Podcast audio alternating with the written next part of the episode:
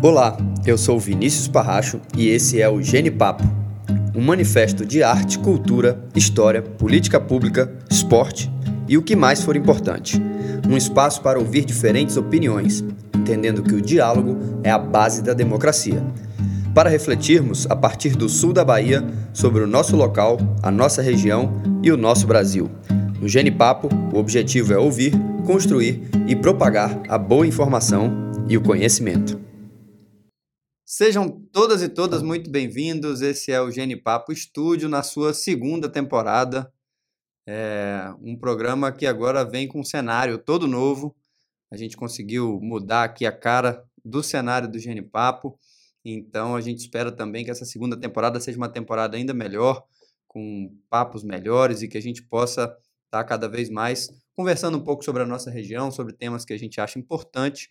Então tá todo mundo convidado eu queria é, também anunciar nossa parceria com a pizzaria Pau a Pique. Inclusive a pizzaria Pau a Pique, que é nossa parceira aqui desde a primeira temporada, que tem pizzas aqui excelentes aqui no Real da Ajuda. E se você mandar uma mensagem para o telefone que está na descrição, falando o número, o nome do cupom, que é Pau a Pique Genipapo, você tem 15% de desconto na sua pizza. Então, é, vamos lá hoje para o nosso papo. Eu queria começar dizendo que eu busquei esse convidado desde o primeiro dia da primeira temporada. Foi difícil de trazê-lo aqui porque é difícil de conseguir trazer essa figura, uma pessoa que eu tenho como uma pessoa da minha família. É, me considero mesmo um tio, um, um, um grande amigo também. Então, um prazer muito grande poder estar aqui com o professor Help. Help, Bem-vindo ao Gene Papo. Finalmente, né, Vini? Quase me perdi para chegar aqui. Ele já, ele já é difícil de chegar já para poder Pode criar uma, uma dificuldade, para ver se a pessoa está mesmo afim de chegar aqui. Né? Eu estava, pode ter certeza. Não, não estou. Que massa. Prazer estar aqui, cara. Sabe do carinho enorme que eu tenho por você, por sua família. Sabe, você é aluno do coração para sempre. Eu tenho uma memória muito marcante de você na escola, com o magrinho, o cabelo todo enrolado. muito bom, muito bom. Que massa, massa. Eu queria, inclusive, começar por isso, assim. A gente tem um tempo bom aqui para ter um papo, mas eu queria começar a nossa conversa, a gente falando sobre educação. Acho que nada melhor, né, do que ter você aqui, a gente falar um pouco sobre isso. Você é um cara que vem de uma família de professores, a sua mãe foi uma grande professora da cidade.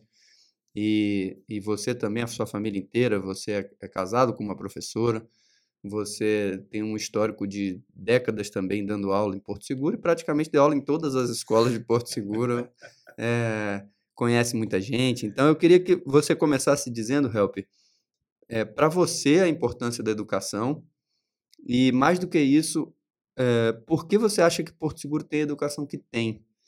Porque a, a, sensação que eu tenho, e os números mostram isso, é de Porto Seguro com uma, com uma educação ainda muito aquém do que deveria ser, né, da cidade que é, da importância que tem, do orçamento que tem, ainda é uma cidade com, com uma educação claudicante, né? E eu queria ouvir de você, que é uma pessoa que entende tanto e acompanha tanto o desenvolvimento da educação dessa cidade, o que, que é educação para você e por que, que Porto Seguro tem a educação que tem? Cara, dá para ficar horas falando sobre isso.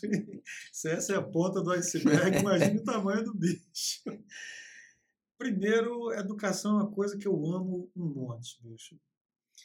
É, mas eu, eu não amo qualquer educação. Estava pensando isso nos últimos dias.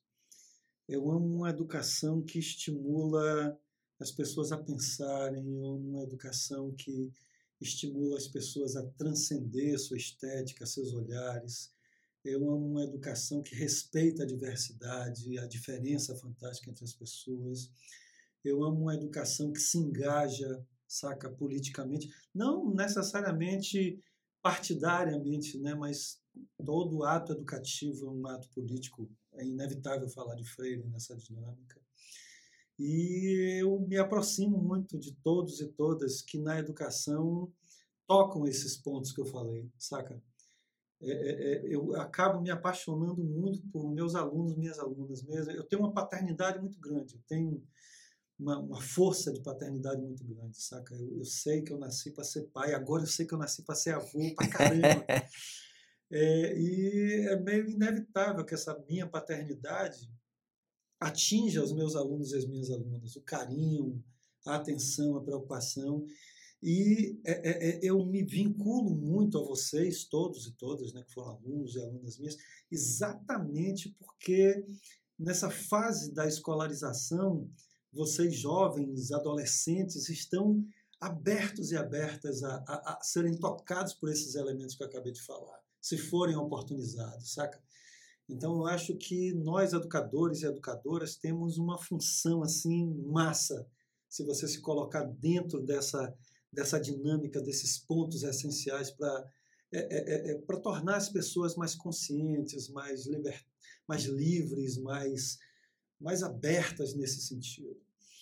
É, o que me levou para a escola, cara, foi a enorme influência da minha mãe, saca? É, minha mãe né, teve sua formação tardia, porque Porto Seguro não tinha, tinha não tinha, só tinha ensino. No caso da minha família é, também, é, é, é. saca? Então, quem não tivesse grana, essas paradas, ia ficando por aqui e ia se fazendo. O, eu lembro que quando tinha uma regra, não uma regra, né, mas se você fosse uma. Como aqui tinha quase nenhum professor e professora formado em Porto, isso na década de 80, né, que eu estou falando, é, quem fosse um bom ou uma boa aluna no ensino médio estava ali na possibilidade de se tornar professor se assim quisesse. Não era qualquer pessoa, mas se você tivesse um desenvolvimento bacana. E eu era um CDF muito estranho, cara. Eu era. Eu acho que eu era um aluno bom na área de humanas, na área de artes, eu pirava. Exatas era horrível para mim, saca? Eu tenho um raciocínio lógico, matemático bacana, mas exatas é um mundo meio louco, assim, ainda estou decifrando aos 55 anos. É, e aí eu lembro que o meu sonho era ir fazer artes na UFBA, cara. Eu tava louco, 16 anos, eu de caramba, eu vou morar em Salvador, imagine. Que eu já ia muito para Salvador, porque meus tios moravam lá, e ficava, caramba, eu quero entrar na UFBA, quero fazer artes, quero pirar nesse sentido de estudos. Uhum. Mas uma pena que meu pai e minha mãe não acreditaram em mim, saca? Hoje a gente vê os pais né, querendo muito que seus filhos e filhas trilhem né, a universidade, mas a minha mãe, apesar de professora, e meu pai, toda alternativa para caramba, não, não, não deram o empurrão que era necessário. E aí o que aconteceu? Eu fiquei numa enorme expectativa e numa frustração. Eu queria muito para Salvador, já estava trabalhando com pinturas, porque eu sempre, desde criança, desenhei para caramba e pintei. Aí eu lembro que um dia, a professora Sônia, que era minha professora, professora Sônia não, professora Diana, professora Sônia é o meu amor, sua, sua tia. Minha tia-avó. eu amo a professora Sônia, cara, amo, amo. Quando eu vejo a professora Sônia, eu vejo minha mãe, eu tenho um vínculo de sentimento, de, de amor por, por, por tia Sônia, assim, gigante mas foi a professora Diana. Aí eu lembro que eu recebi minha mãe dando aula e tudo. É, é, e uma coisa curiosa que eu acho que vale antes. Aí eu fui fazer o ensino médio, né? o ensino médio lá no Cabral, que hoje é o CIEPS, onde eu estudei lá, né? estudei. O Cabral era o municipal. É. E aí eu lembro que eu fui fazer o ensino médio, aí tinha é, administração e magistério.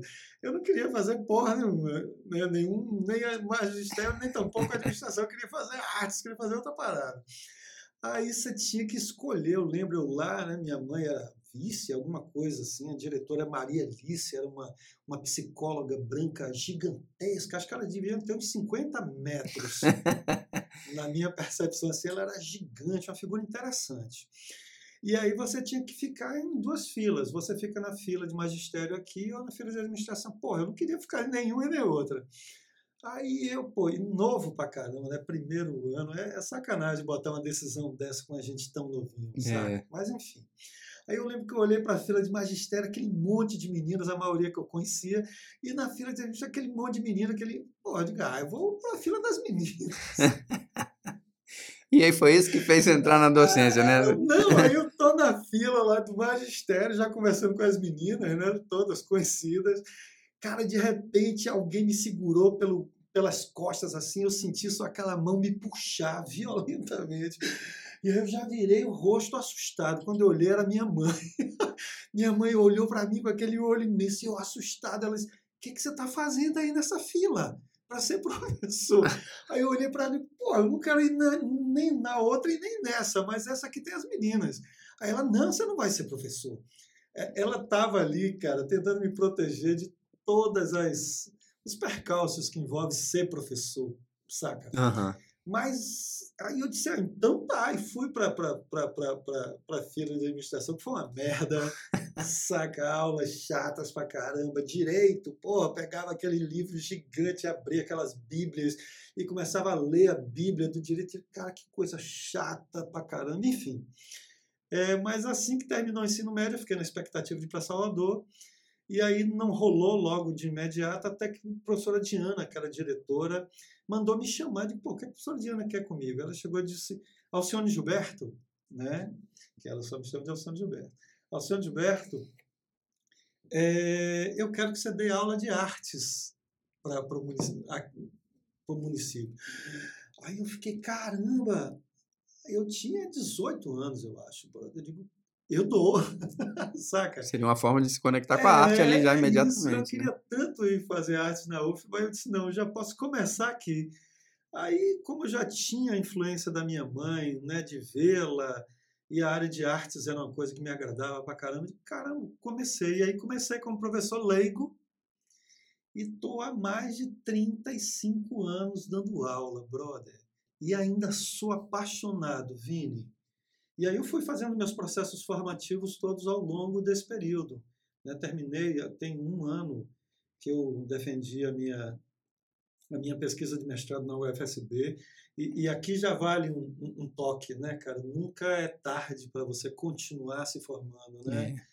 É, é, é, é formalmente ou informalmente, né? E, e, sou apaixonado por escola, cara. Aí já tive experiência em escola pública esse tempo todo, mas também já tive um monte de experiências em escolas particulares. E a entrada é essa, né? E, e a história entra como nessa, nesse processo? Cara, eu sempre gostei de humanas, muito, saca?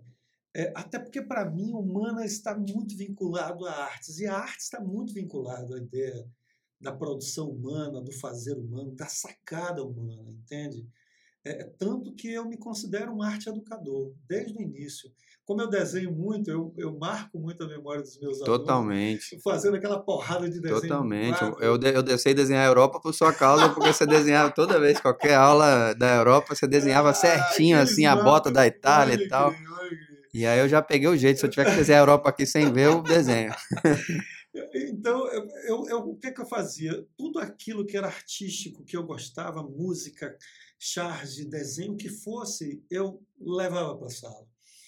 É, é, é, e como eu gostava muito de história, geografia, parte de humanas, aí foram me jogando para dar aula de história, além de artes, e história foi se tornando cada vez mais importante nessa dinâmica. E aí eu me apaixonei pela, pela dinâmica da, da construção do pensamento histórico, da construção histórica. E tem essa conexão da história da arte com, é. né, que faz essa conexão belíssima entre a arte e a história e que você não consegue compreender nenhum dos dois é. sem a história da arte, é assim, é né? Tá, tá tudo interligado, é. né, cara? Na realidade, é uma pena que a gente ainda está com esse tipo de educação tão compartimentalizada, né, cara? Porque tudo está interligado. É. É, é, quando eu estou fazendo formação de professores, né, professoras, ou até conversando com alunos e alunas, a gente nunca olha o mar, tipo, ah, vou olhar o mar e vou ver só a matemática do mar, vou ver só a geografia do, do mar, vou ver a história. Nada, você vê o mar. É. E você sente tudo ali. É. Então, todos os conhecimentos estão ali interligados e você está se apropriando daquilo com sua sensibilidade, com seu olhar. Aí vem o sistema, que o sistema é, é bruto, foda. Né? Eu não sei se pode xingar, mas. Fica à vontade.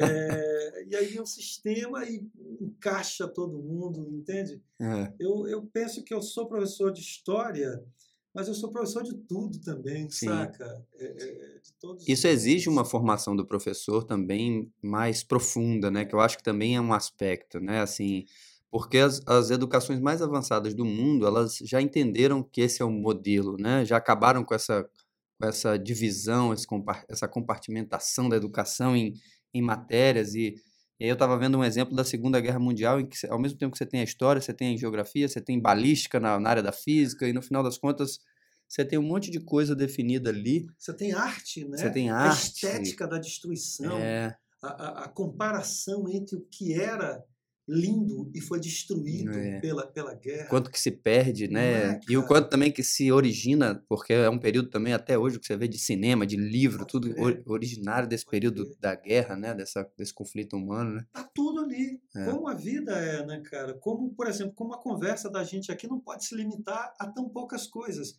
Porque, querendo ou não, a gente é perpassado por esse monte de influência. Agora, eu acho assim que tem que ser uma atitude é, muito mais do que processos formativos que são necessários, eu acho que tem que ser uma atitude de busca e de crença do próprio professor e da professora, saca? Uhum. É, é, é, é o professor e professora tem que pensar, porra, eu gosto disso, eu acredito nisso, e ir em uhum. busca desses elementos que complementam seus processos formativos, entende? É, música é uma coisa que me, me compõe o tempo inteiro, e é impossível ser professor sem usar música, sem pensar música, saca? Sim. É, é eu acho que é por aí. É, uma coisa que eu percebo é que nas escolas a gente tem muita teoria, saca? né, nas escolas, nos encontros, fala-se tanto em interdisciplinaridade, brother. É uma coisa meio pra, da boca para fora, é, né? É, mas, mas na prática, eu sei que o sistema amordaça tudo, saca? O sistema quer deixar a gente rasteiro, né? Mas a gente tem que chutar uma porta, saca? Chutar o pau da barraca e tentar. E não vai ser apenas teorizando, saca, Vini? Apesar de que a teoria é super importante para embasar as coisas que eu penso, mas a gente tem que forçar a prática a acontecer. Vi, ah, interdisciplinar. Falam até de transdisciplinaridade. Eu fico sentado assim, de porra, só viagem. É porque a juntar portu... É, é, geografia e história às vezes é uma é difícil porque o meu horário não bate com o professor de, de geografia. Pô, geografia e história tudo a ver. É, geografia e arte, tudo claro. a ver. E a gente não consegue porque os horários não batem, porque o meu dia da semana. Olha que loucura, o dia da semana não bate. É. E a é. gente deixa de pegar a Segunda Guerra Mundial e ter esse olhar completamente, não completamente, mas essa tentativa de ter esse olhar abrangente sobre a Segunda Guerra Mundial, a partir da arte, da geografia, da, da ciência, de, de tudo, cara. Isso é muito louco. Não, né? é louco, é. E, e aí, estimulante. E vem, uma, é, e vem um desafio muito grande, assim, que é como fazer isso através de política pública, né? Como que você consegue. E aí trago até para nossa realidade, assim, que desafio você conseguir pegar, por exemplo, os professores da rede pública e, e conseguir é, incutir isso e, e, estimular isso? E como que você cria mecanismos para que isso seja estimulado? Porque se a gente pega esses modelos de educação que funcionam no, no país, você pega Pernambuco, Ceará, né, tem, tem bons exemplos, é, você fica tentando pensar, pô, o que, que eles fizeram lá que a gente consegue replicar aqui de modo que a gente sinta na prática esse, esse impacto e essa mudança. Porque a era digital está aí, esse ensino é, retrógrado da, da, desde a Revolução Industrial, né, aquela coisa ali, decoreba, isso aí já não tem mais validade nenhuma. Esses dias eu estava até comentando com os amigos, a, a, criança chega em casa com uns exercícios de matemática, ele fica perguntando para Alexa qual é o resultado e ele preenche e entrega a, a, a, o exercício. E, e a mesma coisa está no Google e tal. Então, assim, a gente já, ele não precisa nem mais raciocinar... É, não sei, eu, eu tenho uma dificuldade muito grande de conseguir é, pensar nesse desafio que é a educação desse século XXI e dessa formação daqui para frente por conta disso. Há uma redução também no volume de, de livros consumidos, né? O celular também chegou para preencher um espaço muito grande e as pessoas não têm mais tempo para ler, né? Tá sempre tudo corrido. Então, acho que são desafios muito grandes aí. Cara, e, e eu acho isso fantástico. Isso essa dinâmica né, dessas, dessas digitalizações todas, das TICs todas, né, dessas tecnologias da informação, do conhecimento, está deixando muita gente ah, com os cabelos arrepiados dentro das escolas, porque sabe que a gente precisa sair das zonas de conforto, porque é inevitável. Cara, a minha neta Nina, ela tem 11 meses ela pega o 11 meses, brother, ela pega o celular de Mariana, que às vezes ela está tão ligada e Mariana precisa que ela fique mais quietinha para poder comer alguma coisa, enfim. E aí dá, põe o celular assim perto dela, é, é, é pouco o contato que elas dão para o celular. Mas às vezes para botar um galinha pintadinho. é isso, não é, tem jeito, ninguém está escapando é disso. Isso, né? rola uma galinha pintadinha que eu já estou decorando legal essas músicas todas. Coloca, e ela pega o celular e ela já tem a dinâmica, ela sabe que se ela, ela mexe os dois dedos, ela sabe que aquilo ali está passando. A escola está lascada, saca? A escola é, tem um monte de experiência acontecendo aí que está renovando os processos, mas as estruturas, a, a, maioria das escolas estão travadas. No ano passado eu fiz via secretaria, porque eu estou trabalhando na Secretaria Municipal de Educação, no Núcleo de Formação e Tecnologias, o NUFOR que fui dizendo, olha, eu gostaria muito de trabalhar nessa área de formação para poder levar processos criativos, levar processos de tecnologias para a gente repensar isso. E aí, é, é, Gilles achou que seria bacana. É, eu disse, pô, então se eu tiver essa liberdade, está sendo uma experiência bacana. Ao mesmo tempo, é muito complicado estar ali na secretaria, porque eu vejo as travas todas do não desenvolvimento né, dessas políticas públicas que poderiam estar muito mais lá na frente. Sim. Saca? E aí eu fico lá entre a cruz e a espada, às vezes, mas ao mesmo tempo, poxa, mas aqui eu posso tentar, sabe? Colaborar, colaborar com esse processo, de, de alguma né? coisa. E eu lembro, cara, que no ano passado durante a pandemia, eu fiz um monte de formação com professores e professoras sobre as questões de tecnologias, saca? Então, via Zoom, via Meet, a gente falou com uma. Eu fiz formação com um monte de professores. E assim, tem um monte de gente na rede que está doida para poder aprender. Mas tem um monte de gente com enorme resistência, achando que ah, sabe? Isso aí nada a ver. E assim, essas resistências ao novo são naturais, não é. tem a ver só com a questão digital, né? Não, é sempre tem assim, né? né? O novo traz essa, é. essa, resistência. Mas a gente precisa realmente se repensar. Veja, cara, é, é, é, é as minhas aulas todas, se os alunos quiserem, eles estudam pelo YouTube, pelo, pelo, pelo, pela Google, conversando com a Alexa, saca? Uhum. Não precisa de mim. É mas eu sou necessário para transformar esse monte de informação em reflexão e conhecimentos interessantes. Sabe, professor e professora, apesar dessa dinâmica toda, ele e ela são importantes nessa nessa dinâmica de pegar uma criança, um jovem, um adolescente que está ali né, imerso nesse mar de informações e trazer as reflexões ali, porque tem muita merda disponível é. aí. E, e, é preciso professores e professoras para fazer essa reflexão.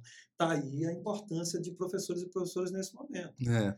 Né? Até para um direcionamento, uma orientada mesmo assim, né? Porque acho que a gente tem hoje essa, essa chuva de informação, né? E, e você tem informação o tempo todo, não que ela seja de qualidade, né? É, informação ser... necessariamente é. não é conhecimento, é, né? É, pois é. E como transformar isso em conhecimento? Acho que esse é o grande desafio, né? Como é que é para você hoje lidar com isso dentro da sala de aula, por exemplo, com o celular? Você, você deixa tranquilo, a galera mexe à vontade, não mexe? Como é que é, como é, que é isso, assim? Cara, eu sempre tive, eu sempre deixei os cabelos brancos das minhas diretoras e das minhas coordenadoras, porque diziam, ah, não vai deixar o celular para pôr mais nas minhas aulas. Eu dizia, pô, usa essa parada aí, contanto que de alguma maneira seja para o desenvolvimento da minha aula. É, e, e vou dar um exemplo legal sobre o celular, de como a gente precisa fazer uma reflexão. Antes da pandemia, cara, o discurso sobre o celular na sala de aula era, era como proibir o uso do celular na sala de aula. Porque eu participei de uma porrada de reuniões sobre como proibir o uso do celular na sala de aula.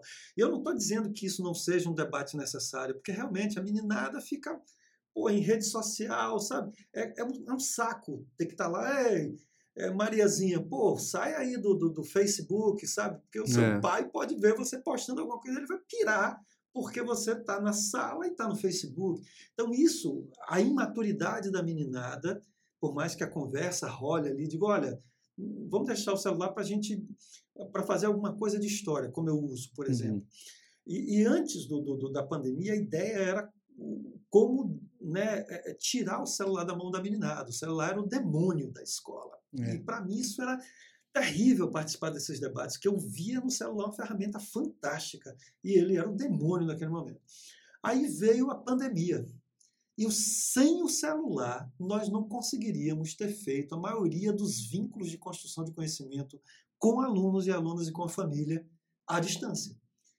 Saca? E o celular, então, passou a ser o, o herói. Deus, o herói. De capeta virou a ser Deus da educação. E aí isso me motivou de caramba, que bom que as pessoas estão percebendo essa ferramenta fantástica. E tem um mar de possibilidades, Vini.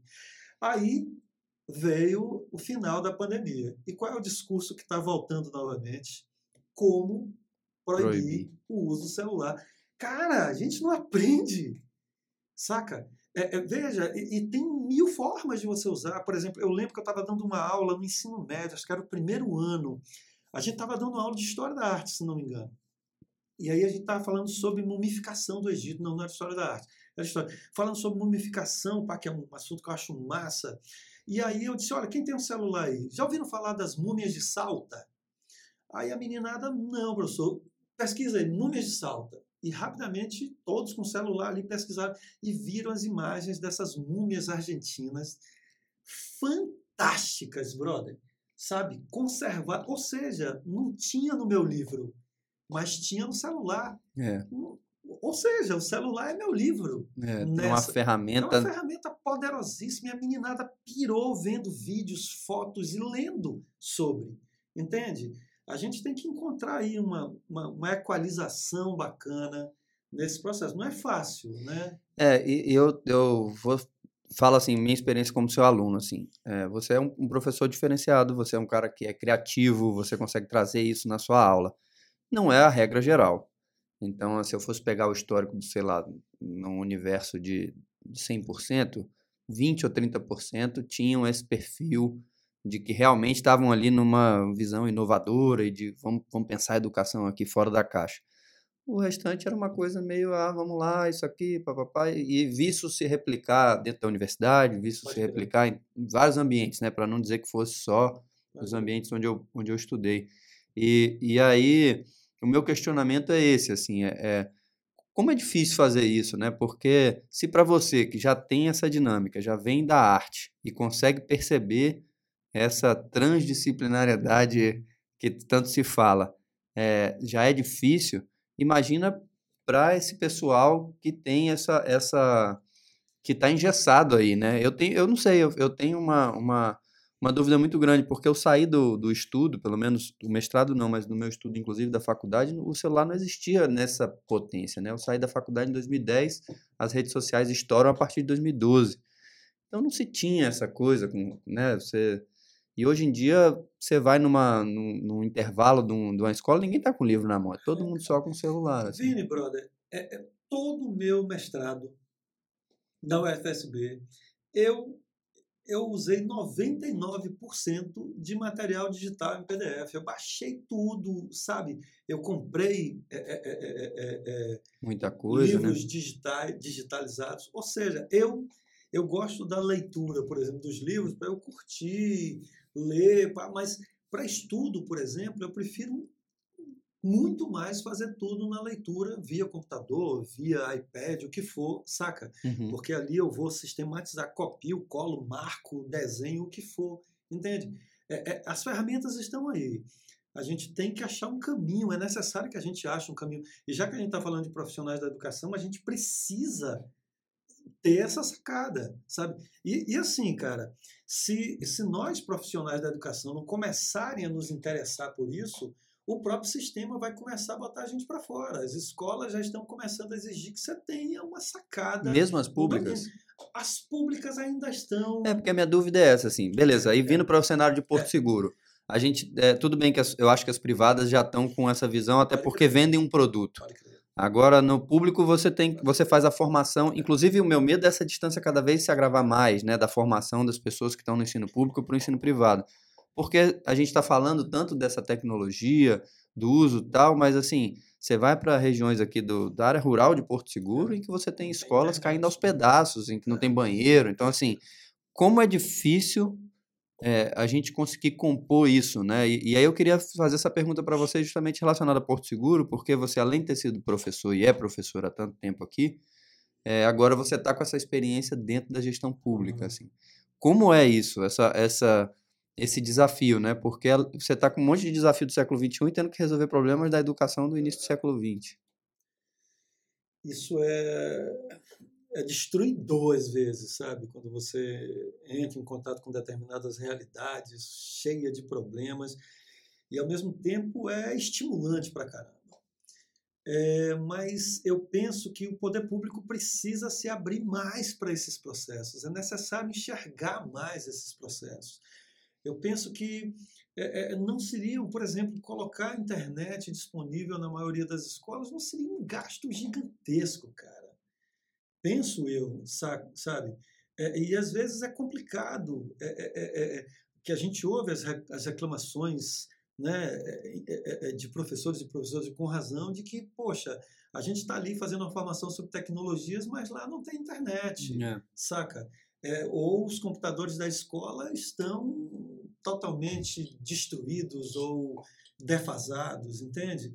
Então, eu, eu penso que é necessário que o poder público comece a ter um olho mais, mais sensível a isso. Por exemplo, teve uma coisa muito bacana da, da, da, da, da, gestão né, de Dilsa na, na, na, secretaria, é que foi a contratação é, da plataforma. A plataforma é um instrumento muito interessante. Ela tem poder, ela, ela se torna um sistema de gerenciamento muito bacana para a escola, saca? É, é, é, e aqui eu estou discutindo apenas a ferramenta, eu não estou discutindo os processos todos de como se contratou, etc., até porque eu não sei o claro. suficiente. Mas é uma ferramenta fantástica.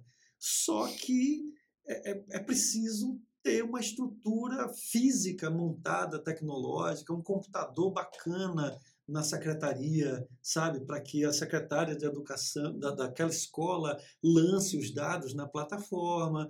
Mas, pô, a maioria das, das escolas tem computadores jurássicos, sabe? Então é como se você tivesse ali uma, uma, uma Ferrari fantástica, que seria a plataforma, para você dirigir numa, numa estrada esburacada, numa estrada alagada, numa estrada que não dá para transitar, entende? E aí vira uma incoerência, saca? É, é, porque é necessário, ao meu ver, é necessário que essas, esses dois caminhos se, se encontrem. A plataforma seja, né? É, é, é porque nas escolas particulares todas é de praxe a plataforma, né? É. Mas o, o, o, público municipal agora tem, mas está faltando essa estrutura física de tecnologias, né? de, de computador, de laptop, de internet, para que realmente a coisa flua. Né? É. Então eu acho que está faltando mais sensibilidade. É, é, é, o Estado se burocratiza demais e tem seus caminhos né, claros e escusos às vezes, né, Vini?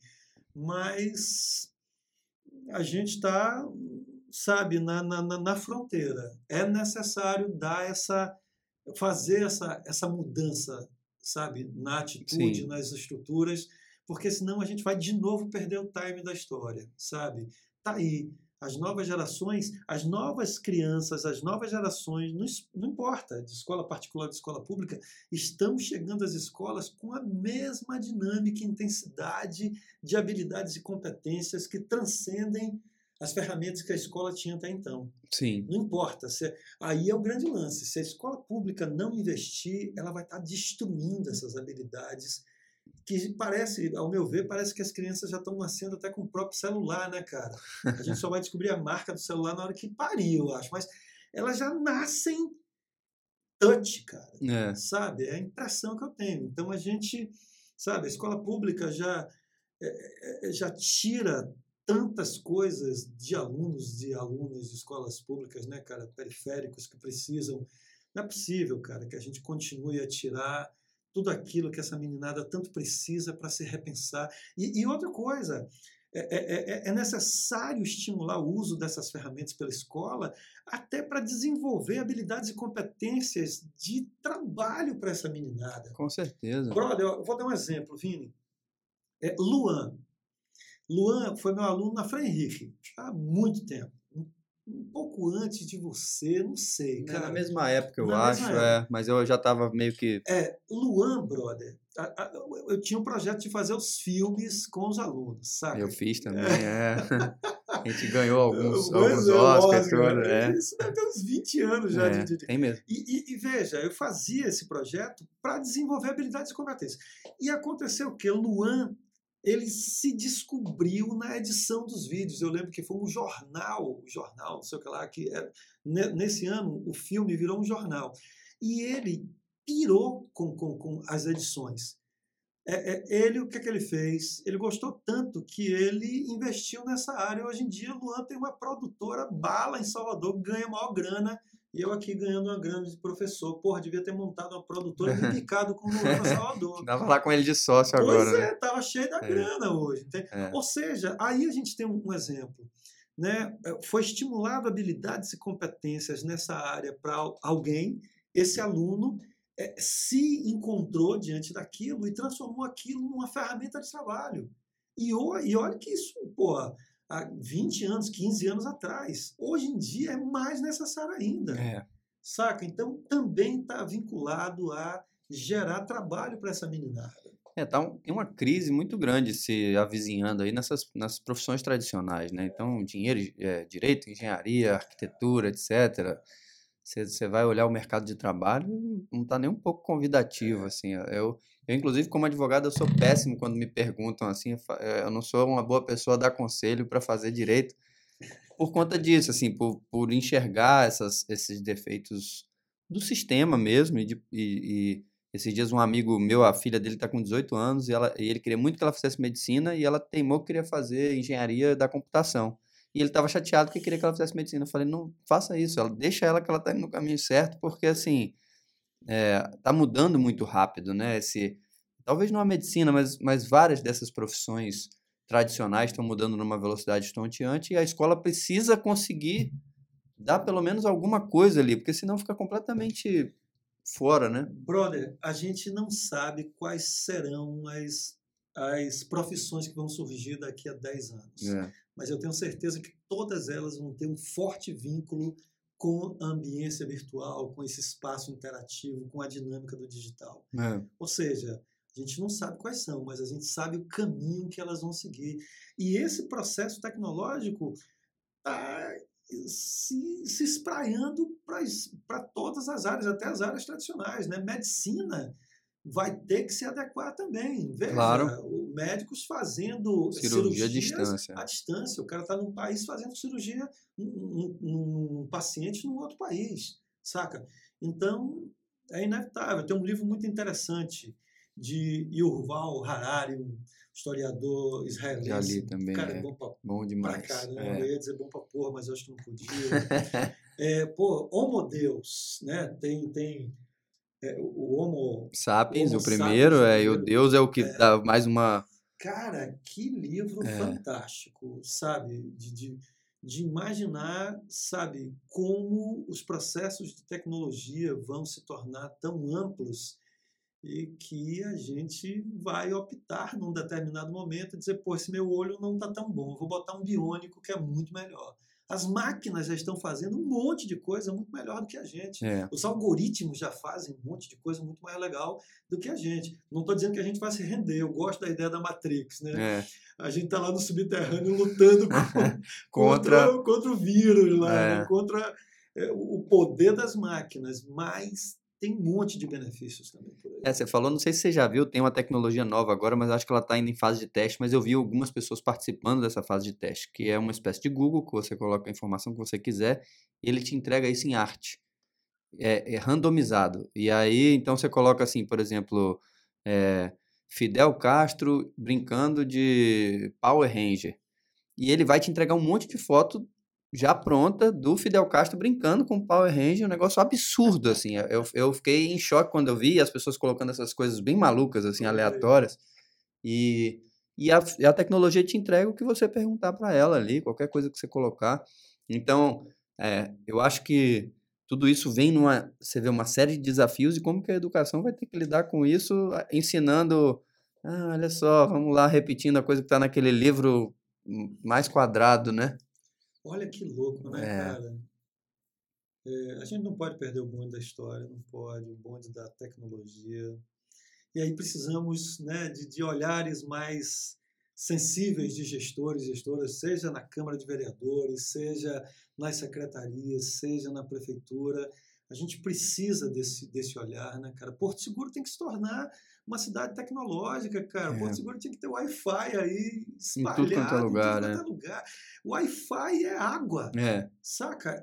Para mim é, é, impensável você ter uma escola sem internet, cara. É. Internet é água. O problema é que não tem nem banheiro. Aí quando você fala assim, pô, não tem banheiro, como é que eu vou estar tá pensando em botar internet, Sim, né? Não, nem mija, né?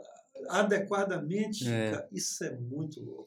E aí, eu queria muito não estar tá aqui discutindo isso, mas é um absurdo é. a gente ter que estar tá na pré-história dessa dinâmica, né, da existência das estruturas físicas, né, cara, da é. escola.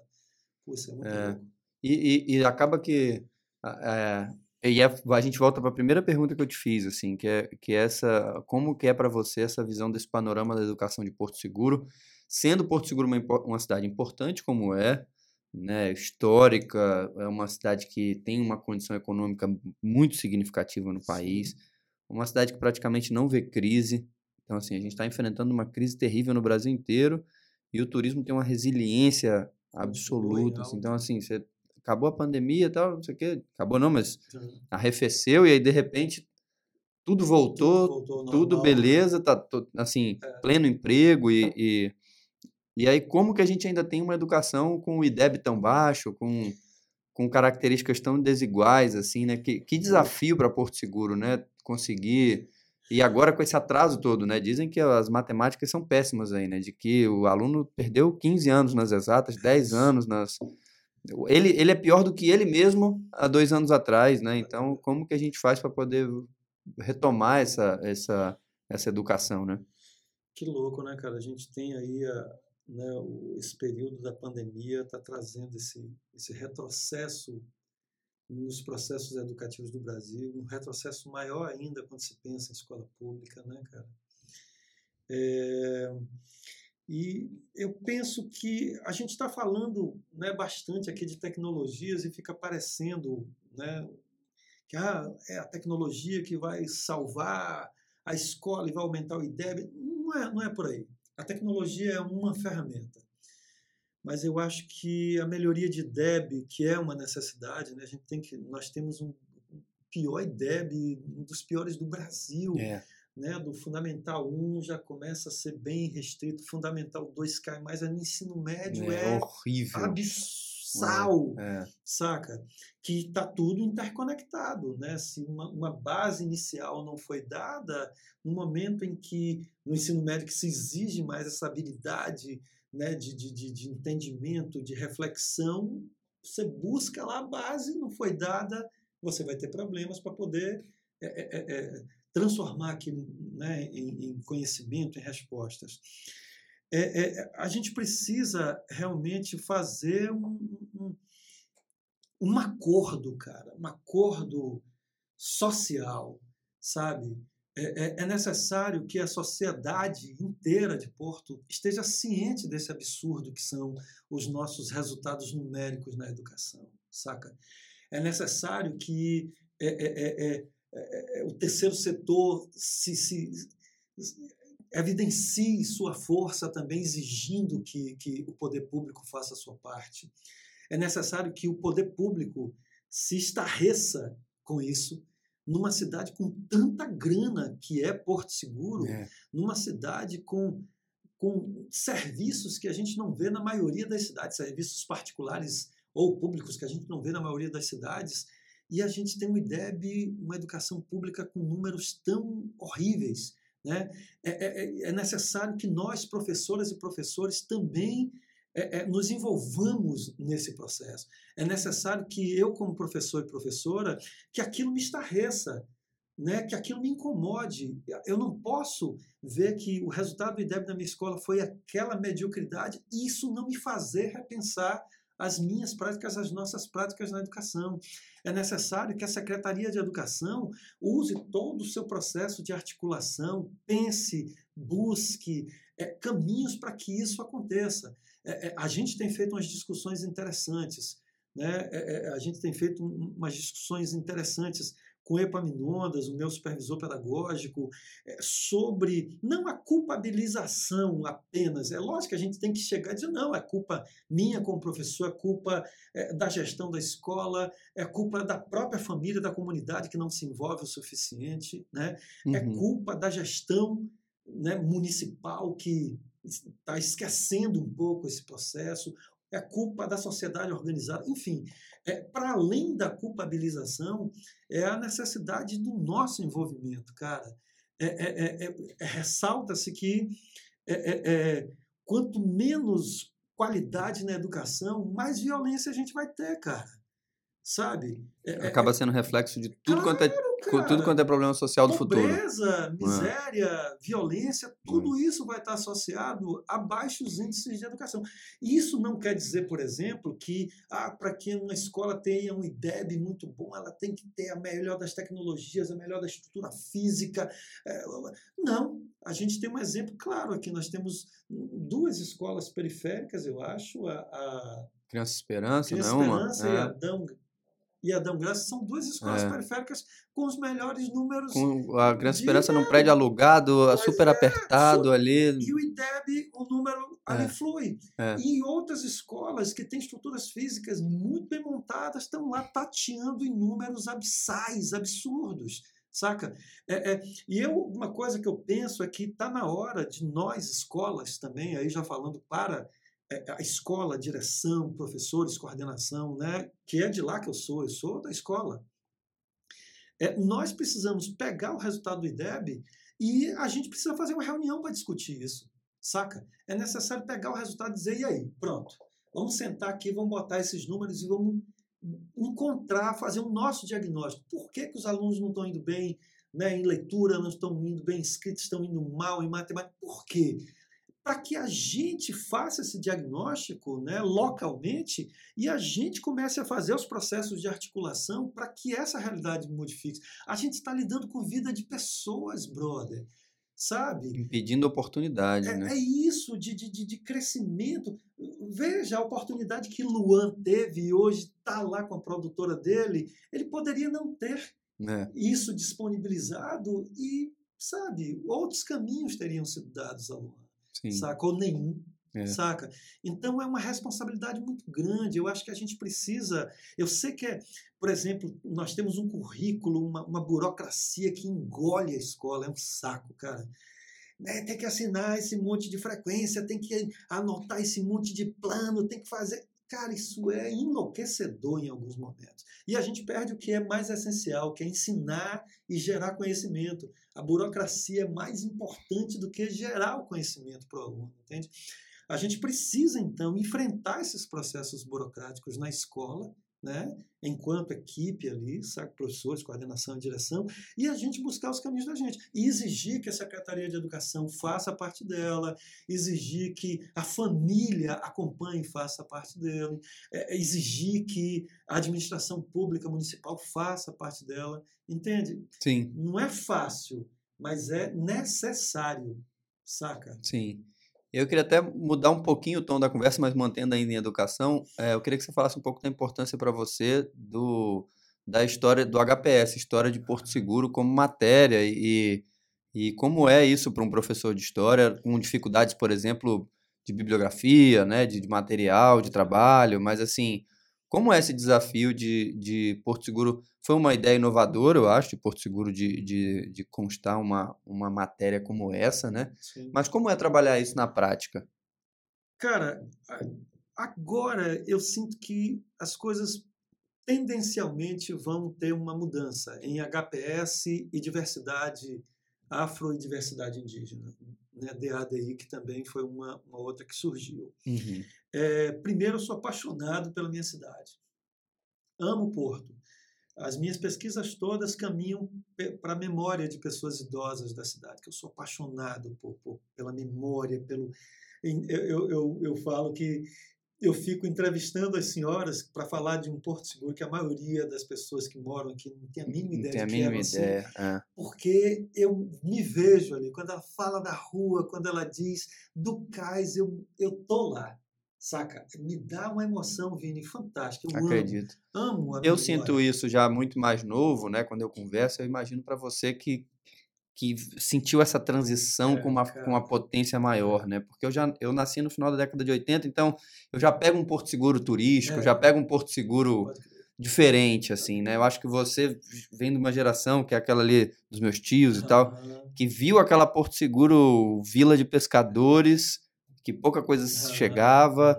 E, e- e eu faço sempre um paralelo, antes de passar a palavra de novo, Tá que é uma. é, Porto Seguro se manteve nas suas práticas, na sua cultura, praticamente inalterado ao longo de séculos, assim. Então, eu vi a minha bisavó. A vila nos protegeu. É, e aí eu, eu sinto que ha- havia uma conexão muito íntima com esse Brasil é, originário, assim, é, por conta dessa ligação direta com, com povos tradicionais, né, com, com, com toda essa, essa magia que envolvia ali, e que eu acho que você pega essa transição muito mais. Eu já tenho essa sensação, imagino para você você sinta isso muito, que é uma conexão que se você for para qualquer outra cidade é difícil de se ter. Então, assim, mesmo uma pessoa que está fazendo levantamento histórico do Rio de Janeiro, de São Paulo, de Belo Horizonte, não sei o que e tal, essa, essa mudança aconteceu muito antes. Muito antes. Ninguém tem mais essa conexão. E Porto Seguro, eu acho que se manteve ali n- num aspecto.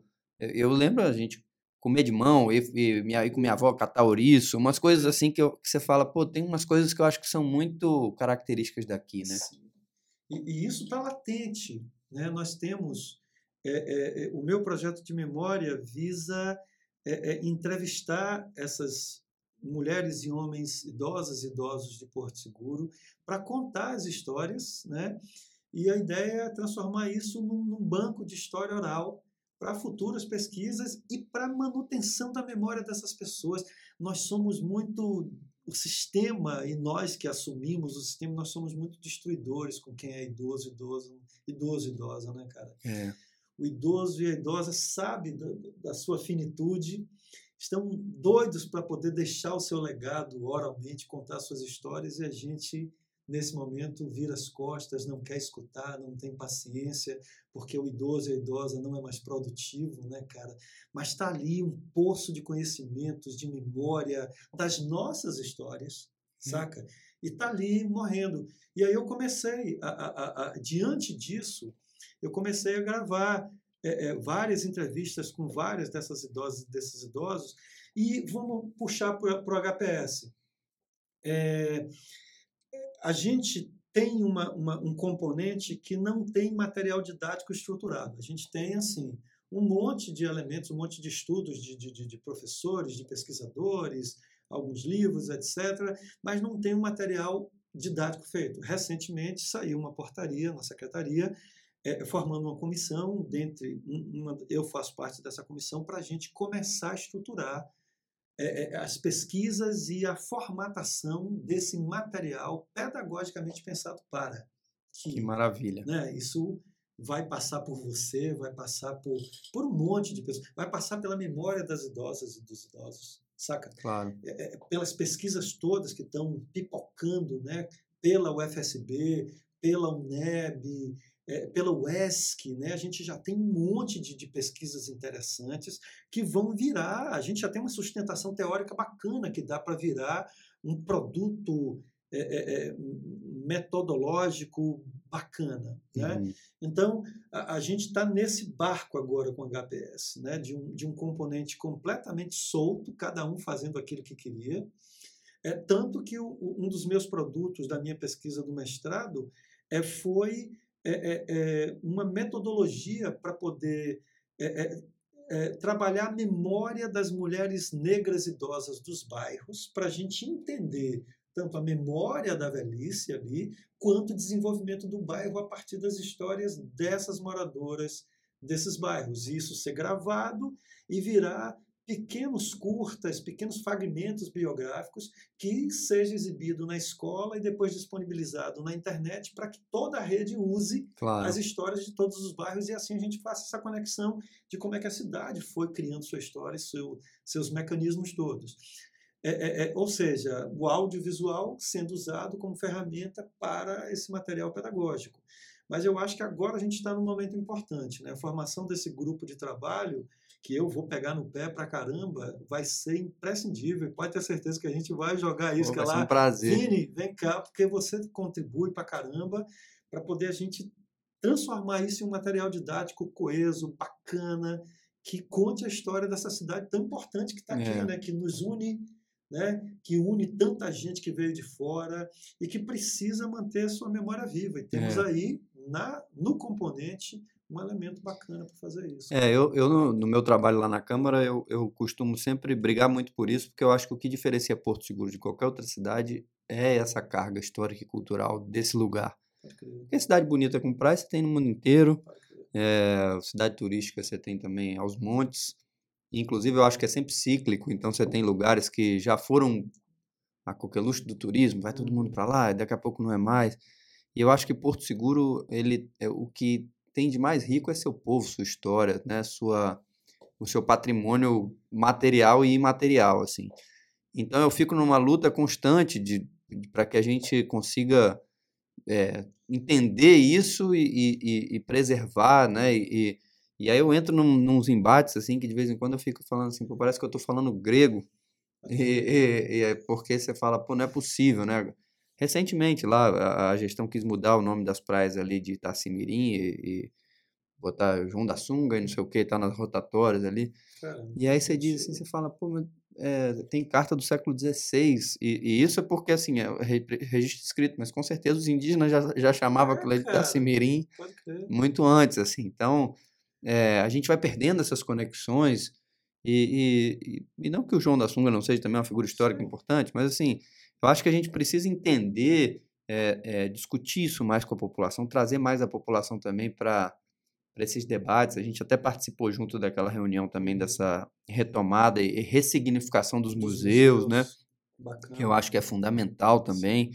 E então acho que você, assim como eu, a gente enxerga isso muito, né? Essa, essa, eu acho que essa coisa do patrimônio de Ô, Porto Seguro. brother, e uma das coisas que me motivou a trabalhar essa ideia da memória de Porto Seguro dos idosos foi o seguinte: é, eu comecei a perceber nos últimos 10 anos, 15 anos, né, fui tendo mais ciência dessa coisa, de que eu tinha e tenho uma porrada de alunos e alunas de escola pública, todos porto-segurenses, ou seja, nasceram aqui, mas não conhecem nada da história da cidade. Os pais são de fora. Os pais vieram de Arataca, É. de, de é, é, Panelinha, do Paraíso, e eles conhecem, eles e elas conhecem a história de Arataca, de Panelinha, de, Da do região do Paraíso, Cacau, da região do Cacau. etc, Sabem né? tudo de Ah. lá nos debates na sala, mas não sabem nada da história de Porto, porque houve uma ruptura ali. É. Né? A gente está impregnado dessa historiografia, dessa memória, porque as nossas famílias eh, São daqui. É. então a gente tem um monte de porto-segurenses, meninas e meninos, que não sabem nada sobre a história da cidade. E como é que vai ser um cidadão atuante se ele não se apropria da história, da memória da sua cidade? É. Saca? Então é, é necessário, esse é um trabalho lindo, sabe? É um legado que você, com sua atitude de, de, de vereança, de atitude, de articulação no poder legislativo, sabe? A escola precisa fazer a sua parte no sentido de, de, de, de trabalhar esse legado, né? Como a educação pode permear. A prefeitura precisa fazer isso também, né? A gente tem uma história belíssima e essa É. história precisa se perpetuar. Ela não pode morrer com a morte dos nossos idosos É. e idosas, né, É. cara? É, é, é, é, e isso é muito sério. Né? A gente vive dizendo que ah, brasileiro tem memória curta. Né? Não, cara, a, gente, a memória está aí. É. A, a gente precisa encontrar os mecanismos para torná-la poderosa, perene, ou seja, ela está ali sempre se transformando em água para que as pessoas possam beber, né? É. de uma fonte inesgotável. E o quanto que isso é, é uma responsabilidade muito grande do poder público, assim, né? Que, é, que eu acho que esse aqui é o grande. E eu sinto isso, a- essa, a gente sente isso, porque Porto Seguro veio de uma pequena população, super pequena, de 10 mil habitantes ali, na década de 60, e de repente se torna a cidade que é hoje, né? Uma, uma cidade já de médio porte, com bastante gente, muita gente de fora. E junto com esse processo vem também uma série de gestores de fora Então, se você pegar os últimos 40 anos, Porto Seguro não tem um gestor da cidade, assim. É, e, e, e, o quanto que isso influencia também, porque se a pessoa não é da cidade... Ela vai, vai investir na memória porque... É, exatamente, assim. Qual, qual é a... E, e, a gente percebe isso muito claramente, assim, essa essa sensação de que muitas vezes a gente está tentando falar alguma coisa que você, eu, eu lutei pra caramba para que esse ano a gente comemorasse o centenário da primeira travessia aérea do Atlântico Sul. Porque o Gago Coutinho e o Sacadura ah, Cabral pousaram no Rio Buranhém por exigência do Sacadura Cabral que disse assim, eu quero pousar lá onde chegaram os nautas portugueses e tal. E, e foi uma façanha inimaginável. A história é incrível. Fantástico. Só não virou filme porque não é americano. Porque se, se, esses portugueses fossem americanos, tinha uma série de filmes já contando essa história. E eles pousam em Porto Seguro, assim, né? Então. E, e nesse trabalho de memória, eu fui entrevistar seu Fernando. o pai de Heron, que é militar, uma figura, cara. E seu Fernando contou a história, né, de, de, de, de, de que o governo é, mandou era necessário ter privada. Né? Em Porto Seguro não tinha privada para ninguém. É, né? Isso na inauguração do campo de aviação, não é, foi? É. é. só tinha o cagador. Né? É. Aí eles resolveram, como iam chegar essas figuras importantes, era necessário que lá na casa de Dona Maju, naquela, naquela casa que para mim era uma casa é, é, é, que tinha fantasma quando eu era criança, lá perto da Praça da Bandeira. Na Praça da Bandeira sabe? ali, sei qual é. casa fantástica. E aí o governo do estado instalou, trouxe umas privadas é. né, e mandou o pedreiro assentar. Só que o pedreiro, sem saber que tinha, porque depois as privadas seriam retiradas para voltar para Salvador. pedreiro, sem saber disso, passou uma porrada de cimento e aí terminou o evento, a galera foi lá para tirar as privadas e não, não saiu. conseguia tirar. Chumbou assim, ela, né? Chumbou, e assim ficaram as primeiras privadas da, da, da, da, vila de Porto Seguro, vinculada à travessia desses portugueses é, fantásticos, cara. É, e, e, esse tipo de história que a gente vai. vai você vê, você conversou com ele, ele, ele foi uma testemunha dessa história que estava ali é. e tal, né?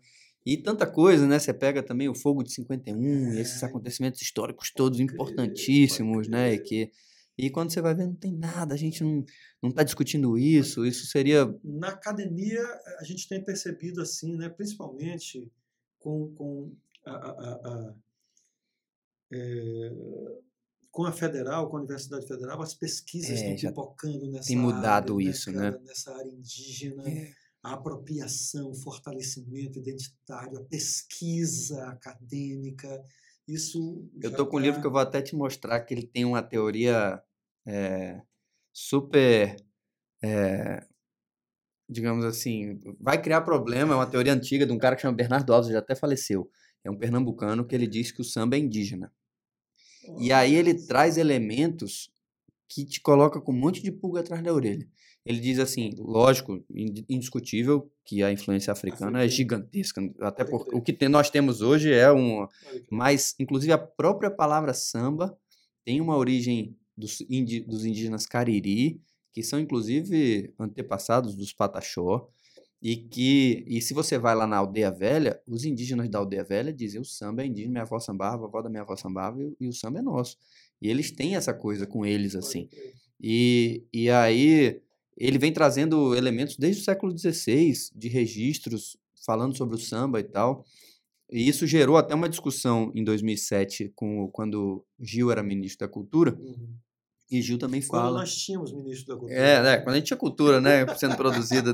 e, e aí ele. O próprio Gil é, ouve essas pesquisas e tal, e ele fala, não, realmente, até eu quando voltei do exílio, andei pelo interiorzão do Nordeste na época e estranhava as pessoas falando tanto de samba em lugares em que a mão de obra escravizada africana não tinha chegado, e aquilo me chamou muita atenção e tal, ele falou, e realmente, é, e, e, aí de repente a gente tem aqui os Pataxó falando uma situação como essa, então assim, tem uma bibliografiazinha ali, aí, aí você diz, imagina se a gente começar a discutir, não dizer, claro, ah, foi eles e não foram, não, mas foram também, né? Também. Olha, olha que riqueza brasileira você falar que isso é uma construção. A beleza da gente, né, é, né, Vini? Misturado todo. Foi, é, foi isso que gerou, né? Foi essa, essa confluência que gerou, é. né? E vou até te, vou te arranjar esse livro ah, pra você dar uma olhada bom, que você vai gostar. Vou, vou ler, e aí, falando de, falando de história, até mudando, aí dessa vez realmente mudando tudo, mas você é um personagem histórico interessante, que eu, tem, tem três figuras que eu quero trazer aqui, é, que é, é Chito, Peixinho e, e Nito, Nito. para contar a história do surf da cidade, porque da região aqui, que, que é, isso é um outro, um outro aspecto, assim, o surf, apesar de ter começado antes em outros lugares, é que ele começa ali na década de 80 com essas figuras e você também ali junto, né? Então, eu queria que você falasse um pouco, assim, como foi esse, isso é uma curiosidade super minha, assim, as pessoas estão assistindo, eu mudo de assunto assim mesmo, entendeu? A gente vai da, da, da educação e da história para o surf, mas é para eu poder saber, assim, como foi, como foi para como era, assim, essa, essa relação? Como é que foi que, de repente, surgiu uma prancha? Quem Cara, foi... ó, o, a gente sempre teve um vínculo enorme com o mar, né? Porto Seguro, é. quem, quem morava em Porto, está vinculado ao mar. E adolescente, criança, adolescente, a gente vivia nas praias. É, e aquele né, Chito, Nito, Peixinho, Paulão, todos nós éramos muito amigos, muito amigos mesmo, muito, cara. São pessoas assim que eu amo um monte. É, e aí teve uma época que é, é, é, Carson começou a andar de windsurf pra caramba, né? É. A sua família estava muito vinculada ao mar também. E aí a gente começou a ter acesso às pranchas de wind de Carson, né? Que ficava um monte lá na casa de Parras. Enormes, de madeira, né? Aí a gente pegava e era sempre dois em cada prancha, sem, sem, sem a vela. A gente só queria remar ali pelo rio. Até que um dia, Chito sempre foi o mais corajoso. Ele disse, ah, vamos lá no, no, Rio da Vila, que lá tem umas ondinhas, vamos tentar pegar as ondinhas de lá. Aí foi, nós fomos de, de, de, com as pranchas de windsurf, dois em cada prancha, que dava para ir na boa. E fomos, e lá a gente começou a pegar as primeiras ondas de windsurf, as primeiras ondas que a gente ficou em pé. Né? Vinha aquelas marolinhas, a gente remava, aquela prancha gigante, até se não tivesse marola, ela Levava ia. do mesmo jeito. É. E aí começava a fluir, a gente emocionava, levantava e ficava os dois ali em cima e a gente ficou doido, cara. Aí era sempre. Tinha as pranchas lá disponível, a gente pegava e ia para o Rio da Vila para ficar pegando na praia, em frente ao Rio da Sei. Vila, não no Rio da Vila. E a gente ficava pegando aquelas mequinhas, até que um dia é, é, Chito virou e disse: Rapaz, eu descobri um lugar que tem altas ondas, que é lá no Apaga Fogo lá no outro lado, perto da, da, da, das pedrinhas. Só que a gente tinha um medo retado de cação, não era nem tubarão, né? era cação. A gente morria de medo do cação, né? Mas Chito era, era muito. É, é, é, era corajoso pra caramba, Chito. Aí Chito, não, nós vamos lá, vamos lá. E a gente embarcou. E aí remamos, né, descemos a, a, a, a, o cais ali, a rampa, né? Aí passamos ali pela coroa e continuamos remando e fomos para lá. E lá realmente tinha umas ondas. E aí, marolinha que a gente pegava no Rio da Vila, quando a gente entrou naquele mar né, do apaga-fogo, que as ondinhas eram maiores, como eram ondas maiores, a gente remava e a mil, embicava, e caiu. E aí caía a dupla, e aí a gente se cagava de medo do cação, do tubarão. E a gente começou a sacar que era uma coisa muito bacana. Então a gente começou a. Dois Agora ficava bem no fundo da prancha, né? Porque aí você equalizava o peso, aí já não embicava tanto e a gente ficava em pé depois e curtia um monte. Até que numa dessas, a gente terminou de pegar as ondas, a gente voltou remando com essas pranchas de wind é, é, é, ali por perto da balsa. Né? E tinha sempre uns veleiros que ficavam ali. Quando a gente olhou de longe, tinha uma pranchinha vermelha num desses, num desses veleiros. A gente nunca tinha visto uma prancha de surf, de surf mesmo, cara. É. Nunca. E aí a gente ficou doido. Aquele monte de, de, de, caboclo, né? Remando, que nem doido. Aí chegamos lá, eram uns gringos que tinham chegado. Aí a gente ficou doido, cara. Aí a gente propôs, ah, você não uh, querer vender gringo. querer vender o nosso nosso inglês era péssimo. Querer vender gringo. Pô, gringo. Aí a gente encheu tanto o saco do cara que ele vendeu. E vendeu assim, cada um de nós deu dois cruzeiros, cada um pegou um dinheiro com a família, a gente juntou aquele bolo de dinheiro e compramos uma prancha para todo mundo. Uma prancha para todo mundo. Foi a primeira prancha que a gente comprou, saca? E aí abriu o precedente, algumas pessoas começaram a trazer de fora, de viagem. Isso foi quando mais ou menos? Você tem... Ah, cara, em 80 e no início da década de 80, cara. Foi bem no início da década de 80. É, e aí a gente começou a, a, banca de revista, né, a gente via Fluir e outras revistas, aí eu ficava doido, porque eu sempre fui leitor pra caramba. Então eu comprava as pranchas. Aí, por exemplo, a minha primeira prancha, é, é, é, eu comprei uma, foi um dessas vendidas pelos gringos, que a gente começou a ver que muitos desses, desses barcos, desses, desses veleiros traziam umas pranchas. A gente começou a comprar algumas, e aí com as revistas a gente começou a ligar para as fábricas em, no Rio de Janeiro, em São Paulo, e pedia pelo telefone, confiança da cor, mandava o depósito e confiava que o cara mandava. E aí começaram a chegar as primeiras pranchas. Eu lembro que eu comprei uma primeira quadriquilha e a gente começou a surfar. E a gente pegava a onda direto é, é, é, no apaga-fogo. Até que um dia, novamente, Chito disse: Ó, descobri um outro lugar que tem altas ondas, que era lá em Cabral, em Aracacaí. Aí eu lembro que ele, tava, ele tinha um, um, um, um bugre, o Pantera cor-de-rosa, todo fudido, e a gente era, era o carro dele, mas era de nosso. Né? É. e aí ele disse, não, descobri, aí eu lembro que a gente foi de tarde pegar, né? Eu com, a, com uma bermuda jeans, que eu cortei a minha casa, uma bermuda jeans, e a gente foi para lá. Cara, quando a gente chegou lá, que viu as ondas de Aracacaí, a gente pirou, porque as ondas de Aracacaí eram... são muito legais. Né? E a gente pegou altas ondas de Aracacaí, sabe? Só a gente, não tinha ninguém, era só a gente, altas ondas, Vini, altas. E aí, com o passar do tempo, a gente começou a ouvir falar de, de, de, de, de é, perto de Caraíva, pô, em e Itaquena. Itaquena, a gente começou a ouvir falar de Itaquena, as ondinhas do Costão, aí começou a ampliar essas possibilidades, né? E aí já começou a ter muito mais pessoas pegando onda. Que legal. Mas a essência foi, foi essa foi aí. Essa. Ah, que... Era uma onda, a gente ficava o dia inteiro na praia do, do, do, do apaga-fogo, né? Tirando onda com as meninas, com a praia. Aí eu lembro que começou a ter o Ciro, não sei se era Ciro Leite, ou algumas pessoas começaram a abrir uma, umas lojas com roupa de surfwear, sabe? Short da Tico, umas coisas assim. Aí a gente era, virava o surfista gato da cidade, todo mundo com os cabelos gigantes. A gente parecia uns cotonetes, assim, com aqueles cabelos gigantes. Não tem foto disso, não? É... Cara, eu, eu, tenho, eu, eu, eu tenho uma foto que me mandaram da gente. Eu, Pepe, Paulão, assim, a gente com a prancha, com aqueles shorts bem curtinhos. Ah, depois eu quero ver. A gente vai. vale um livro. Vale, um livro vale, com certeza. Escrever, eu tô doido pra contar essa história aqui, porque eu contei a história do skate aqui com os meninos, oh. com o Breno e tal. E a gente contou a história do skate de Porto Seguro bacana, também. Bacana. E eu falei assim, pô, mas eu, a gente precisa contar essa história do surf aqui, porque também é uma história super diferente da, dos é. outros lugares, porque aqui não chegava nada, chegava né? Então, nada. assim, vocês descobriram o surf de uma forma, inclusive, muito lúdica, porque é, não viram nada. Foi uma coisa, foi uma, uma coisa sensorial, assim. É, aí a gente começou a pegar uns filmes em VHS, Endless Summer, Endless sabe? Summer é um era clássico, era clássico. É, e a gente não tinha... Aí a gente começou a ver uns filmes e aí começava a assistir, né? Porque tinha lá na casa de, de do seu avô, a gente ficava assistindo. Aí a gente pirava, ver aquelas imagens do Havaí, de, é. de, um monte de lugar. A gente ficava doido. Mas foi uma. É, e recentemente, recentemente, assim, eu fiquei uns 15 anos sem surfar. Só trabalhando pra caramba, um monte. Quem pare muito tem que trabalhar muito, né, é. cara? É, e aí Mariana estava doida para aprender a surfar e Felipe, o marido dela, não estava com muita paciência nem tempo. Ela disse: Ô pai, volte para a gente pegar umas ondas. E eu ainda tinha minha pranchinha pequena guardada.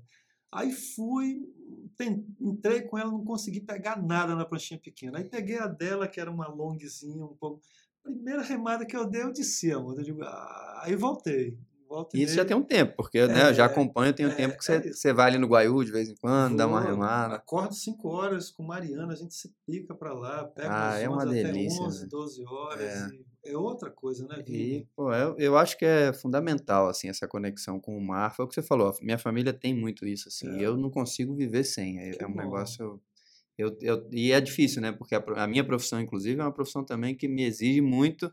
Uhum. E a gente sabe que a vida de surfista é difícil porque eu não posso surfar qualquer hora que eu quiser. A gente não tem aqui também onda assim. É, né? então assim, tem que ser aquela coisa, de repente, da onda numa quarta-feira à tarde. e aí o que, que eu posso fazer, né? Assim, a gente tem que. Aí eu tenho que tentar desmarcar ali um, entre um compromisso e outro. E, aí, e tem sempre aquele estigma, né, do surf, pô, o cara surfista e tal. É. Você fala, pô, mas eu não tenho outro, não tenho como, não tenho como ir cedinho, não tenho como à noite, né, como uma academia que você tem o horário marcado ali. É difícil, mas a gente. E eu, eu já vi assim, uma coisa interessante. É, eu tenho 55 anos. Aí, quando eu falo que eu pego as ondas, eu vejo um olhar que continua sendo olhado preconceito sobre mim. É. Né? Pô, o cara com 55 anos tá ganhando onda, quer ser novinho, não sei o que lá. Seria diferente se eu dissesse, não, eu jogo, jogo bola, jogo é, futebol. É.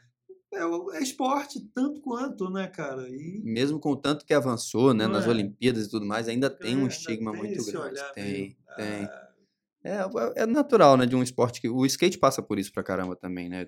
Essa, essa coisa meio contracultural, é. naquele movimento. E não deixa de ser massa também, né? Porque de é. certa forma eu gosto tá um pouco dessa. É, também, eu, eu não gosto, dessa... eu também não, eu, eu gosto que ele seja assim é, também, eu né? Prefiro. É, eu prefiro. tem uma, uma, uma questão do lifestyle, assim, né? Da, do estilo de vida do surf que eu acho que é importante, né? que massa, velho. E eu queria que você falasse um pouco para a gente encaminhar até para um, um encerro, porque se deixar a gente fica aqui batendo papo horas. É, é. Eu queria que você falasse um pouco agora também da sua experiência como avô, porque você sempre foi um pai, um super pai. E como, como você falou, você foi pai de muita gente, né? E esse processo de formação dos seus alunos e tudo, eu tenho essa referência muito grande. Até falei para as meninas aqui, eu falei, são minhas irmãs, né, praticamente. E, e você sabe do carinho que eu tenho por você, Não, né, brother? Total, sempre. E eu até, eu até tenho uma outra pergunta para fazer antes da gente terminar, mas aí sobre, eh, sobre essa questão, eu queria que você falasse um pouco agora dessa experiência como avô, assim, eh, porque eu sempre imaginei, falei, cara, quando help do jeito que é pai, quando for avô, o negócio vai... Vinícius, o negócio tá, tá tensamente apaixonante. eu estou completamente apaixonado, brother. Eu estou completamente, eu sinto saudade todo dia, toda hora.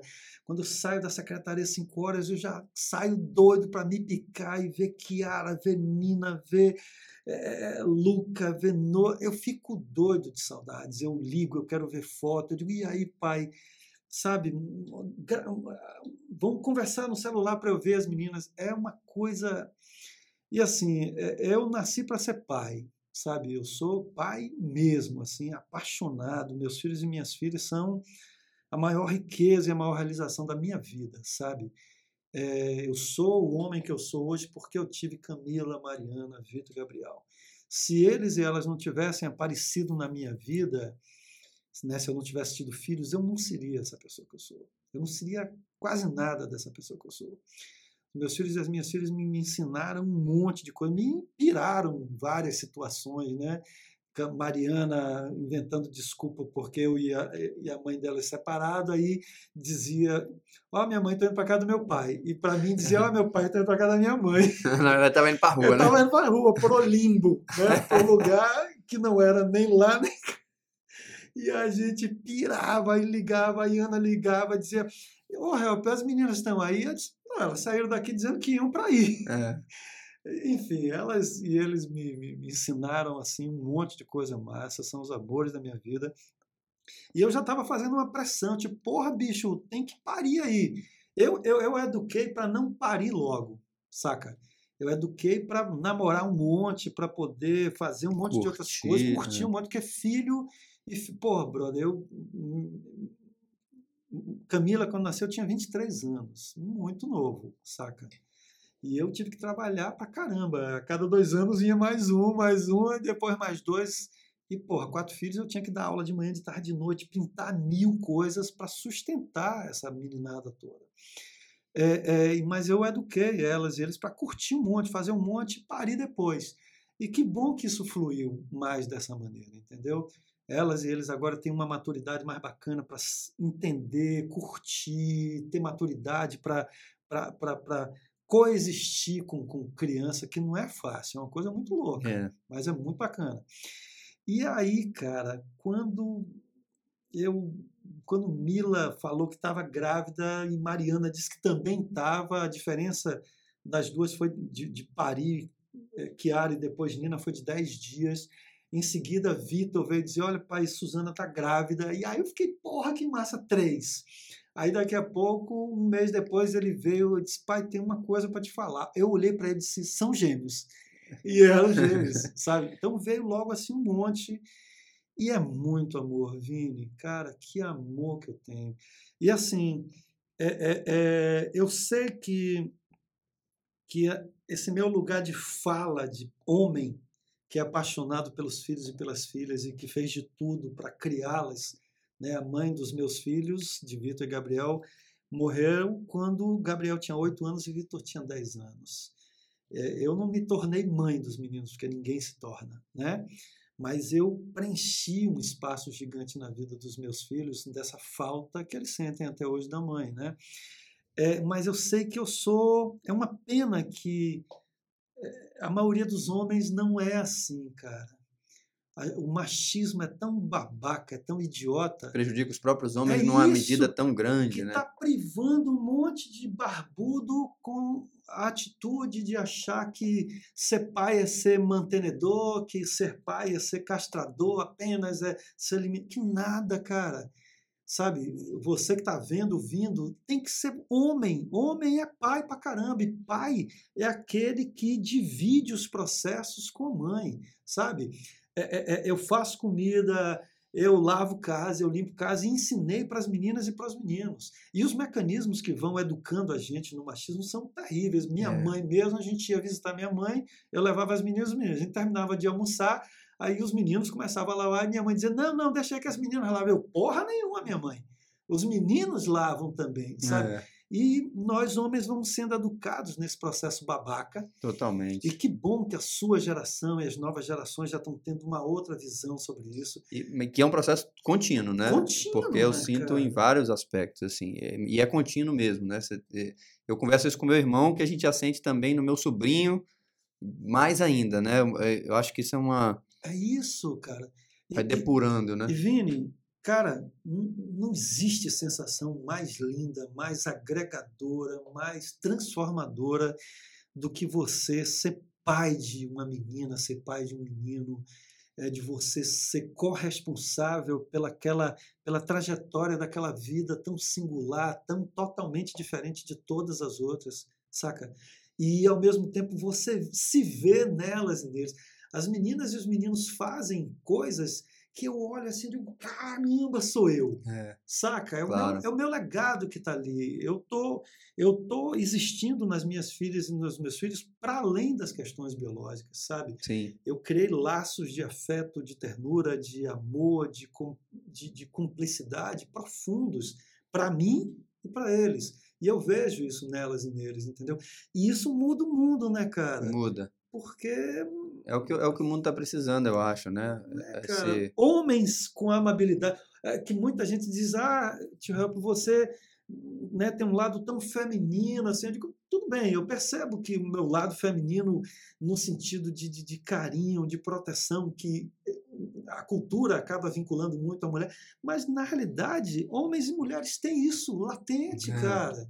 O quanto que a gente perde em não permitir que esse tipo de situação né, exista, né? Porra, quem mais ganha é você que está é. ali naquela experiência singular. E agora, com netas e netos, é uma coisa muito louca, cara.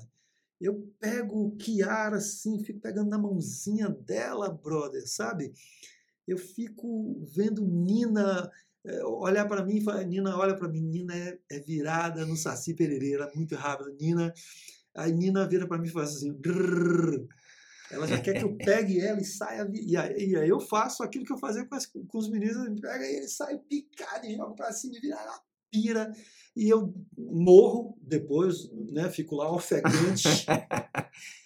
mas apaixonado e fazendo vínculo e mudando a minha vida e a vida dos meus filhos, minhas filhas, minhas netas, meus netos. Parabéns, Rafael Pego. São o amor da minha vida. Tem uma frase que eu gosto muito que diz que o professor afeta a eternidade. Ele nunca sabe aonde que a influência dele vai parar e você continua me influenciando muito, assim. Isso é Puxa, é muito massa. É porque eu amo pra caramba. Acho que a gente tem que amar pra caramba as pessoas pra gente ficar efetivamente melhores, né? Num, num período aí de tanta defesa de armas, de violência, de comprar arma, de combater a violência com nada, cara, amor acima de tudo, sabe? É. E, eu, e eu penso que a transformação é pela atitude amorosa, saca? É, é, é, o amor que eu tenho pelas minhas filhas e meus filhos transforma os meus filhos e as minhas filhas em não querer armas, saca? Em não querer sabe? Lógico, cada, todos os filhos e filhas têm suas vidas particulares e podem trilhar um caminho completamente oposto daquilo que você propôs ou daquilo que você ensinou, porque somos individualidades. Claro.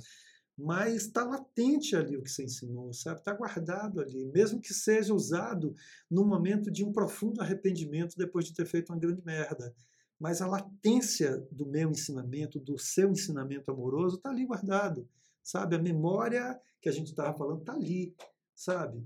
E é o momento dessa conexão para transformar a vida de todo mundo, cara. Que massa. E eu tenho uma última pergunta para você aqui antes da gente encerrar nosso programa. E política? Eu Lula lá, total. Eu não sei se era para dizer isso, brother, mas. Digo, não, fica à vontade é, para se manifestar cara, do jeito que você quiser, mas eu digo política, help enquanto político. Ah. Mas a sua. Mas também fica à vontade para sua manifestação não. Olha, é, é, não, eu, eu sou, nesse momento, Lula pra caramba, porque é quem vai ter condições de, de, de derrotar esse absurdo desse dessa direita fascista na cabeça. Não dá. Não dá para ver um cara com um discurso né, pseudo-cristão, arminha, não dá, isso é incomparável. E eu não sou religioso em nada, brother. É, eu lembro disso muito bem, é. Nem um pouco, sabe? Eu que não sou religioso nenhum, sou anti-fazer arminha, um cara que se diz cristão, um evangélico esquece fazendo arminha, que incoerência, cara, sabe? Que coisa ridícula. Quanto à questão política, brother, é, eu sou, todo mundo é uma figura política. É deve se tornar consciente ou não, né? E eu sei que emerge de um amor seu pela cidade, assim, ah, assim, mas é, é isso. É. Porque a gente é, é, é como é o, é o que é uma síntese do que você sente, saca? O amor, o vínculo, a memória, a afetividade, a defesa. Ali tem vários elementos que você gosta, que você ama, que você quer perpetuar, que você quer proteger. A, a política é um dos caminhos para você é, proteger, perpetuar, fortalecer isso, saca? O meu trabalho como memorialista, né, de estar tá gravando a memória dessas mulheres e homens idosos de Porto Seguro, é também um trabalho político nesse sentido, de manter claro. a memória viva. Mas tem também o caminho político para as defesas né, de políticas públicas de qualidade, né, de uma educação de qualidade, da valorização da memória do local, sabe, do fortalecimento do trabalho eu me amarro. É, para mim é uma coisa meio desgastante, né? Porque tem que ter dinheiro e eu nunca tenho grana. Na minha última campanha de vereador, eu gastei 250 reais. que Mariana pagou para fazer os adesivos redondos com a minha cara. Que bom. E o resto foi de curtição, de conversar com as pessoas, de conhecer a cidade, de ver. E eu fiquei feliz pra caramba com o seu Vitória. Porra, Vini, que cê, massa. Você lembra do abraço que eu te dei? Pô, quando, pra sabe? caramba. Porque eu sabia de, desse trilhar que seria fundamental. E como você tem afetado uma meninada, saca? De uma maneira muito bacana, cara. É, eu, eu costumo é, dizer que talvez esse seja a maior contribuição, essa seja a maior contribuição, porque a sensação que eu tenho é que... Nesse momento, porque você é nesse momento, novo, né, brother? É, a, a, mas assim, a, a, gente, lógico, tá aprovando projetos de lei, tá, né, tá criando ideias e, e, e tentando avançar com coisas legais, é igual a ideia de, tudo, de, trazer curto, o hip hop, por exemplo, como ferramenta pedagógica, essas coisas todas. E, e, mas eu, eu, eu, sinto mesmo assim que a maior contribuição é eu encontrar com, com uma menina, um rapaz de 16, 17 anos e falar assim, tô pensando em, em entrar para política. Eu, eu falo assim, pô, eu tô acertando, velho. Pode crer. Porque eu, e aí é o que eu costumo dizer sempre, assim, é, eu acho que esse aqui é o grande legado, porque não é possível, as pessoas falam muito isso, né, de que a política seria um reflexo da população e tal. Eu não acredito, velho, que Porto Seguro seja os representantes isso. que tem. Não é. E então eu, eu defendo é muito, eu falei isso até esses dias no Dia da Juventude, no Dia Mundial da Juventude, eu falei, gente, não, não existe vácuo na política. Então esses espaços vazios que a gente deixa com a nossa não participação, eles vão ser ocupados por alguém e, e muito provavelmente por alguém que pensa completamente diferente da forma como a gente pensa, assim. Então, a importância dessas pessoas entenderem isso, entenderem o impacto disso. Eu acho que talvez o, o é, e é muito louco, né? Porque talvez todo esse impacto negativo de uma gestão como a gente assistiu em âmbito federal, assim, talvez o grande legado seja esse, as pessoas entenderem que não dá para deixar a política de lado, não dá para dizer que não e tudo é política, né? Tudo cara? é política. Educar é, é um ato político, É. vou repetir. É. Ele não é partidário, pode ser até partidário, né? Mas ele não é partidário. É, o, o que eu percebo, e eu sempre conversei muito nas escolas sobre isso, é, é de que querem que a gente associe política a, a- a essa coisa podre, sabe? É A, a politicagem, né? sabe? E na realidade não é. Você pode não gostar, ah, não gosto. Por exemplo, é- é- é, religião e política não se discute. Claro que se discute. Claro que sim. Você não precisa matar o outro por isso. É. Né? Mas é óbvio, porque eu vou debater ideias com, com Vinícius. Eu não vou querer matar Vinícius porque ele pensa diferente de mim. E a diferença é o que move o mundo, né, cara? É, Se todo mundo pensasse igual, a gente estava lascado, né, cara? A gente ainda estava na Idade Média. sim. Alguém contestou a igreja e transformou o mundo, saca? Então, a- o pensamento divergente é uma necessidade.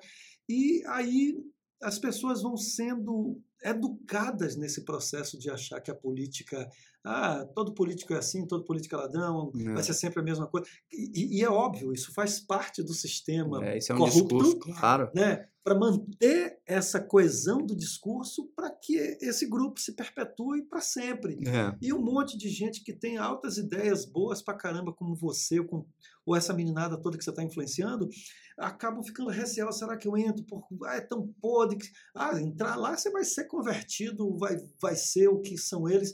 E nada, cara. A gente tem que levantar as bandeiras de luta e ser esse também um dos caminhos possíveis. Talvez, quem sabe na próxima aí eu não, não tente a vereança novamente. Seria massa. Com você lá ia ser melhor ainda. pois é, vamos, vamos conversar sobre Pois é, isso. Vamos começar para levantar outras bandeiras, né, Vini? Professor, muito obrigado. É, queria te agradecer demais pela presença aqui. Sei que você está deixando quatro netos para poder estar aqui, é que não é uma tarefa fácil para estar aqui com a Acertou. gente. E, e eu queria te agradecer muito mesmo. Tenho um prazer enorme sempre da gente bater um papo assim. A gente se encontra, mas sempre é tão É, corrido. sempre corrido. Então, inclusive esse episódio com certeza ele é o mais longo aí, porque a gente não se deixar a gente conversa aqui aos montes. E eu queria Que te agradecer demais mesmo a sua presença aqui. É, agradecer de sempre assim a nossa parceria mesmo. E peço até sua benção. Nossa, cara! Eu quero eh, pontuar uma coisa importante assim. Eu amo você, Vini, mesmo, sabe? É, Eu tô vendo o homem todo aí, né, na sua casa, no seu estúdio, com o seu É. trabalho, mas quando eu olho para você, eu vejo aquele adolescente franzino, sabe, cabeludo, ativo, pai, pô, Vini, vai fazer xixi de novo, ah, vou rapidinho no banheiro, porra, nenhuma, era só para sair da sala, sacou?